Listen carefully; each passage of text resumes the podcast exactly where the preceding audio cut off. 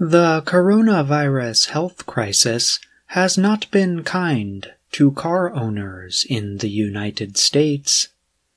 With many Americans staying at home, their cars are left unattended on the streets. These vehicles then become easy targets for thieves. Vehicle property thefts jumped 63% in New York and nearly 17% in Los Angeles from January 1st through the middle of May 2020. Those increases are in comparison to the same period last year. Across the country, many law enforcement agencies are reporting an increase in stolen cars and vehicle burglaries, even as violent crime has dropped. Police use the term vehicle burglary when talking about when someone breaks into a car to steal objects from it. Car thefts and vehicle burglaries are low risk crimes with a possible high reward, police say, especially when many drivers leave car doors unlocked or their keys inside. You might as well put a sticker on the window that says, Come take my stuff, said Alex Villanueva, the Los Angeles County Sheriff. In Austin, Texas, last month, police found that 72% of stolen vehicles had their keys nearby. Austin's total number of auto thefts last month rose about 50%, and burglaries to vehicles were up 2% from April 2019. The public health crisis has created a perfect storm, said Austin Police Sergeant Chris Vetrano. Vetrano leads the auto theft force that investigates stolen vehicle cases.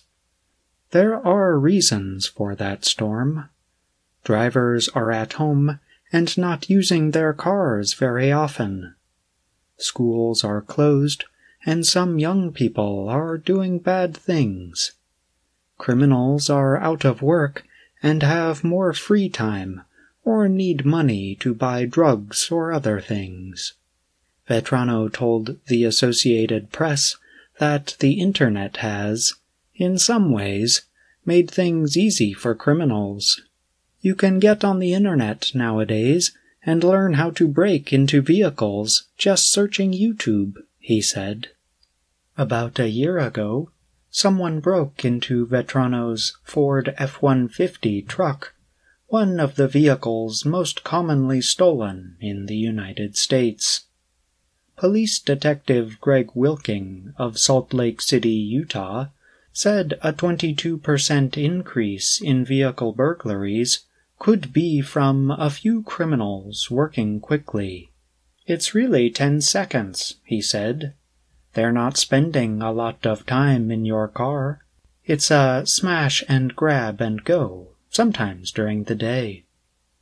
Wilking worries the numbers will keep rising because people get more desperate as time goes on. However, in some areas, the coronavirus crisis has helped reduce crime.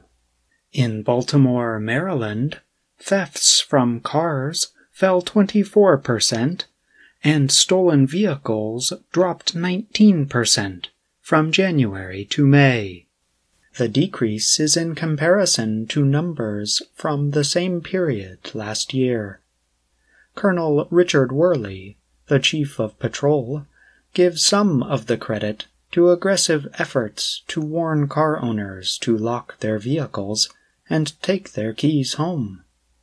Owners also have been told to leave their cars in well lit areas. In addition, more people are staying home and keeping an eye on the streets. Because calls for service and violent crime have decreased, police officers now have time for patrolling neighborhoods.